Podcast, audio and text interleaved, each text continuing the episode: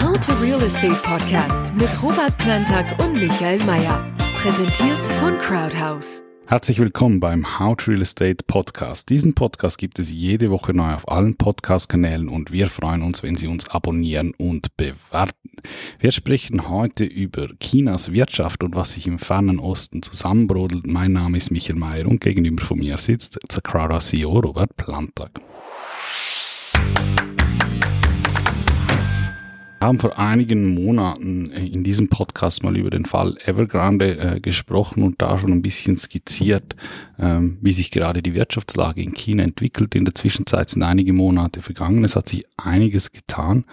Ähm, um es kurz zusammenfassen, wenn ich die Situation in China äh, beschreiben müsste, würde ich zwei Sachen sagen. First of all, äh, das klassische Sprichwort, the higher you rise, the harder you fall.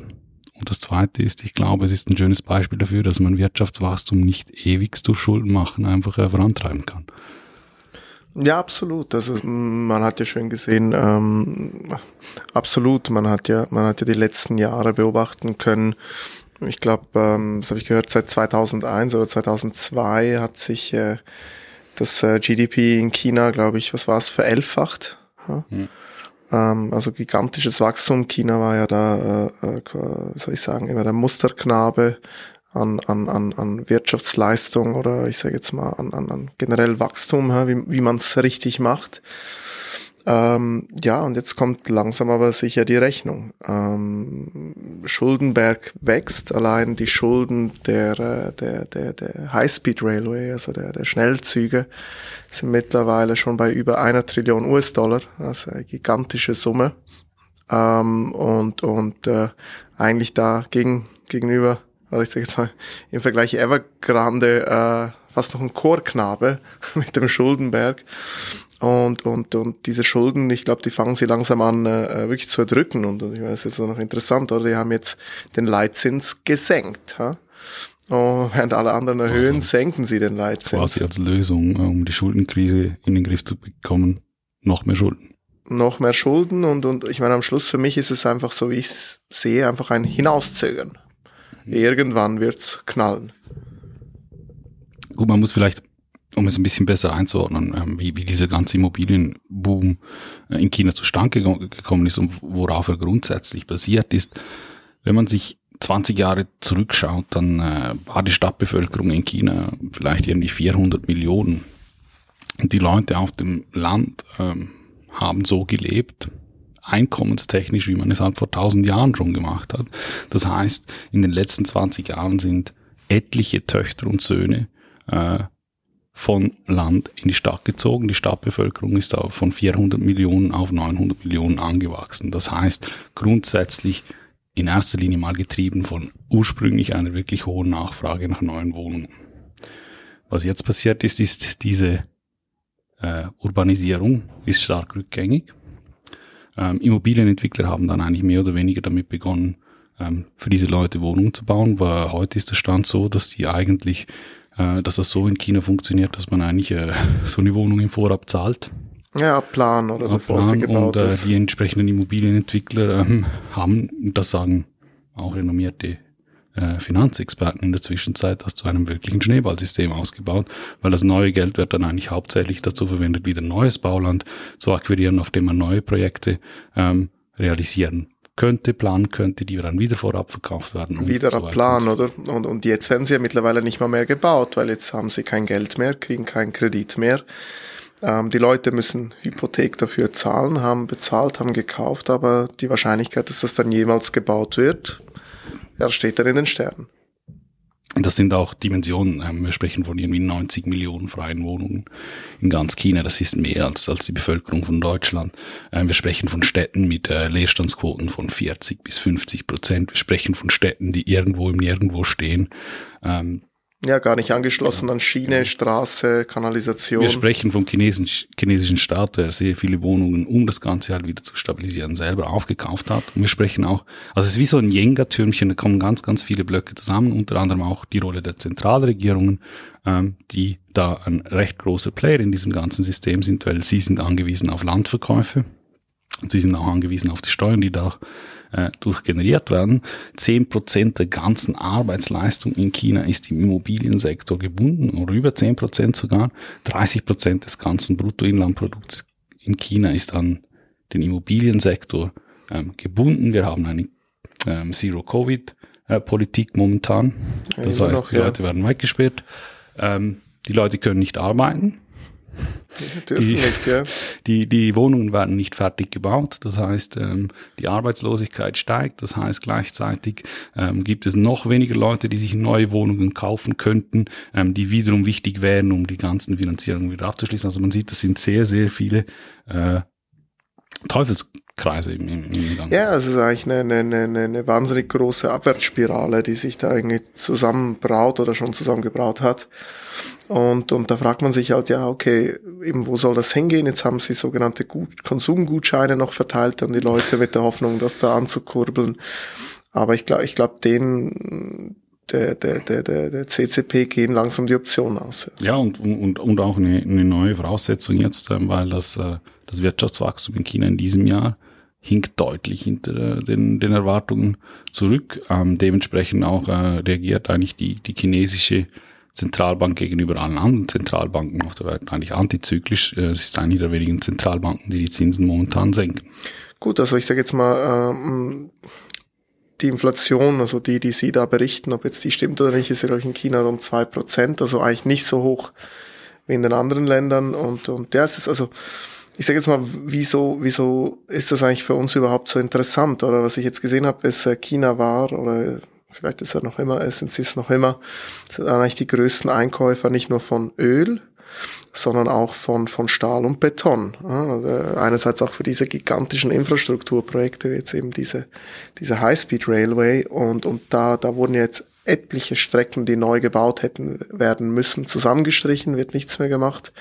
Gebaut wird nicht mehr so viel und, und wieso ich das spannend finde, ist, sind so, so, so zwei, drei Punkte. Oder ich meine, das eine ist ja, Inflation, die wir jetzt haben, oder zum Beispiel auch nur schon die Baukostenteuerung ist ja, weil Baumaterial immer noch nach wie vor sehr teuer ist. Und ich sage jetzt mal, wenn jetzt plötzlich der größte Abnehmer von Baumaterial halt viel, viel weniger abnimmt, kann es meiner Meinung nach durchaus so weit kommen, dass sich die Inflation dadurch anfängt zu normalisieren. Ich glaube, in der letzten Folge oder in der vorletzten haben wir ein bisschen von Inflation gesprochen und, und wie obskur das ja teilweise ist und, und wie eigentlich, ich sage jetzt mal, schwierig es ist, diese Inflation, wie wir sie jetzt haben, die eigentlich eben durch, die, durch diese Lieferkettenprobleme und, und, und all die anderen Probleme und den Krieg entstanden ist, mit Zinserhöhungen in den Griff zu kriegen. Aber ich sage jetzt mal, wenn jetzt theoretisch alles gut läuft und die Nachfrage nach dem Baumaterial und, und, und, und, und, und Rohöl so drastisch abnimmt in China, kann es halt gut sein, dass die Preise von diesen Gütern so runterkommen und, und teilweise machen die auch wirklich einen großen Teil vom, vom Warenkorb dann, äh, dann aus, ähm, der relevant ist da für die Erhebung äh, der Inflationsdaten, dass sich die ganze Sache eventuell anfangen könnte zu normalisieren. Nicht heute, nicht morgen, aber vielleicht über die nächsten zwei, drei Quartale einfach nur aus dem heraus. Und wieso ist das halt für uns relevant? Relevant ist es halt, weil ich sage jetzt mal doch, die Entscheide von der, von der Fed in den, in den Staaten, die diktieren halt so ziemlich allen Zentralbanken äh, so ein bisschen, was sie tun sollen. Und wenn die dann halt irgendwann also ich sage jetzt mal, wenn jetzt das wirklich so wäre, dass diese Peak Inflation erreicht ist jetzt äh, und wirklich langsam zurückgeht, kann es durchaus wieder sein, halt, dass die die Fed dann ihren Kurs wieder wieder ein bisschen wechselt, also pivotet und, und da wieder ein bisschen dovish wird, also ich sage jetzt mal wieder anfängt, äh, Zinsen entweder nicht mehr weiter zu erhöhen oder wieder langsam zu reduzieren und da den Gelddrucker anzuwerfen, was eigentlich im Umkehrschluss bedeuten sollte, könnte, ähm, dass die Preise von Assets wieder deutlich nach oben gehen. Kann ich mir auch vorstellen, du hast dieses Beispiel der High-Speed Railway angesprochen. Ähm, ich habe das äh, in den letzten in den letzten Wochen auch äh, mit Interesse gelesen. Ähm, und du hast es auch richtig gesagt, wenn man sich das anschaut, dann sind so Fälle wie Evergrande oder, oder andere Immobiliensektoren ähm, stark zu relativieren, wirken fast wie Peanuts, einfach, dass wir es kurz noch erklärt haben, für die, die noch nie was davon gehört haben. Ähm, die chinesische Regierung ist im Jahr 2015 auf die Idee gekommen, eigentlich äh, 2008. 2008, Entschuldigung, nach der Finanzkrise ähm, eigentlich sagen, hey, wir, äh, wir äh, investieren jetzt massiv in Infra Infrastrukturprojekte, äh, eigentlich mit dem Ziel, eigentlich zwei Fliegen mit einer Klappe zu schlagen. Erstens die Wirtschaft anzukurbeln und zweitens ähm, China besser zu vernetzen. Und man muss sich das schon mal auf der Zunge vergehen lassen. Zwei, seit 2015 bis 2020 wurden 30.000 Kilometer an Streckennetz dazugebaut. Nun, das klingt auf den ersten Moment ja alles schön und gut und, und, und ein Land kann von, von diesen Infrastrukturprojekten äh, rein theoretisch auch profitieren. Das Problem dabei ist, von diesen ganzen Strecken, die es in China gibt, sind vielleicht gerade mal zwei wirklich profitabel. Das Ganze ist extrem schuldenbasiert gebaut worden. Ja, aber weißt du wieso? Weil, weil, weil die anderen Strecken, also man hat am Anfang hat man natürlich die wichtigen Strecken, die, die wichtigen Großstädte vernetzt. Und das war natürlich zu Beginn tatsächlich noch eine Gelddruckmaschine. Ähm, aber irgendwann, halt aus Größenwahn oder was auch immer, hat man plötzlich Strecken gebaut, wo eigentlich gar nicht so viel Nachfrage ist. Und, und lass dir das mal auf der Zunge zergehen, weil, weil eigentlich der Bau von dieser High-Speed Railway, kostet mindestens dreimal so viel wie von einer gewöhnlichen äh, äh, Bahnstrecke und auch der Betrieb ist deutlich teurer. Das heißt also, die Tickets, die sind so teuer, genau. dass sich eigentlich diese Normalbevölkerung das gar nicht leisten kann. Das heißt, die, Bahn wird gar nicht genutzt. Genau, also die Auslastungen dieser Bahn liegen zum Teil irgendwie bei 40 Prozent, ähm, operativ extrem unlukrativ, unlukrativ, ähm, äh, Unluk unlukrativ, Entschuldigung, unlukrativ, unlukrativ, Entschuldigung, ähm, und sind bei weitem nicht instand, äh, im, imstande, ähm, die Zinskosten äh, durch das operative Geschäft ähm, decken zu können. Und das sieht man schon sehr schön, dass es eigentlich systematisch eigentlich sehr ähnlich wie das, was auf dem chinesischen Immobilienmarkt auch passiert. Ja, das ist halt, also das ist halt genau das, es geht halt alles in Richtung Planwirtschaft, das ist halt kein freier Markt. Da hast du halt diese staatliche, diese staatliche, äh, äh, äh, äh diesen Bahnbetreiber und da wird einfach Geld äh, äh, äh, äh, kreiert und, und, und, und, und Kredit vergeben und, und, und einfach Strecken gebaut halt. Weißt du, und das, da werden nicht Strecken gebaut von einer, von einer, von einer operativen Gesellschaft, die in einem freien Markt agiert, die sich überlegt, wo sie Strecken anlegt, wo sie profitabel sein können, wie sie das Pricing gestalten muss, sondern da wird einfach mal gebaut. Und ich glaube, irgendwann ging es einfach nur noch in die Richtung, wir zeigen jetzt der Welt, dass wir einfach das größte Streckennetz haben und die besten Züge und die teuersten. Und das Problem ist, dass das ist es ja nicht mal. Also die haben da teilweise massiven Baupfusch betrieben. Es gab mhm. ja da auch schon ein, zwei große Unfälle. Und ähm, ja, es ist eigentlich ein Trilliardengrab, wenn man so sagen kann. Nichtsdestotrotz, ähm, ich glaube, was ich, also erstens mich überrascht, dass man eigentlich von den ganzen Geschichten, also auch die ganzen, der ganze Immobiliensektor, der sich zuspitzt in China in den Medien aktuell, äh, zumindest hier in der Schweiz, relativ wenig liest. Es wird von anderen Themen ähm, eigentlich dominiert ähm, weil es ja durchaus äh, schon Auswirkungen hat und haben wird, weil ähm, wenn China ins Taumeln gerät, dann wird das auch der Rest der Welt zu spüren bekommen. Absolut, absolut. Also es ist schon noch ein durchaus beunruhigendes Szenario, was sich da zusammenbraut und, und das ist für mich eigentlich wirklich schon noch interessant, dass so in den sogenannten Mainstream-Medien wirklich, wie du sagst, praktisch nichts davon liest. Du, liest zwar jetzt im Sommer noch vom Kätzchen, das vom Baum geholt wurde, aber irgendwie ein Thema, was wirklich interessieren sollte ähm, und relevant ist, da wird nicht viel drüber geschrieben. Es ist aktuell immer noch äh, das Narrativ äh, äh des, des äh, Kriegs in der Ukraine äh, omnipräsent. Ab und zu kommt wieder mal ein bisschen Covid durch. Und irgendwie habe ich das Gefühl, man versucht hier bei uns einfach ein bisschen die Leute mit diesen beiden Themen bei der Stange zu halten. Wenn man sich's genauer anschaut, was das für Auswirkungen haben können, dann habe ich das Gefühl, tun sich sehr viele Leute schwer, das wirklich abschätzen zu können, weil es ist halt einfach auch China und man äh, weiß auch nie, was wirklich, was man da äh, an Zahlen und Fakten wirklich serviert bekommt. Ähm, was ich schon interessant finde, ist, wenn man sich fragt, wie stark ist der Westen dann wirklich dann doch beteiligt äh, in, in, der chinesischen Wirtschaft. Ähm, es gibt Unternehmen wie BlackRock, wie Goldman Sachs, die halt einfach nichtsdestotrotz wussten, was da bei Evergrande los ist und nichtsdestotrotz sehr, sehr viel Geld da reingepumpt haben. Eigentlich aus dem Grund, aus der einzigen Hoffnung heraus, dass man sagt, okay, das ganze Ding ist too big to fail und der chinesische Staat wird, den, wird, den, wird die eigene Immobilienwirtschaft äh, niemals absacken lassen. Ähm, ist das da, ist das nicht sehr, sehr blauäugig?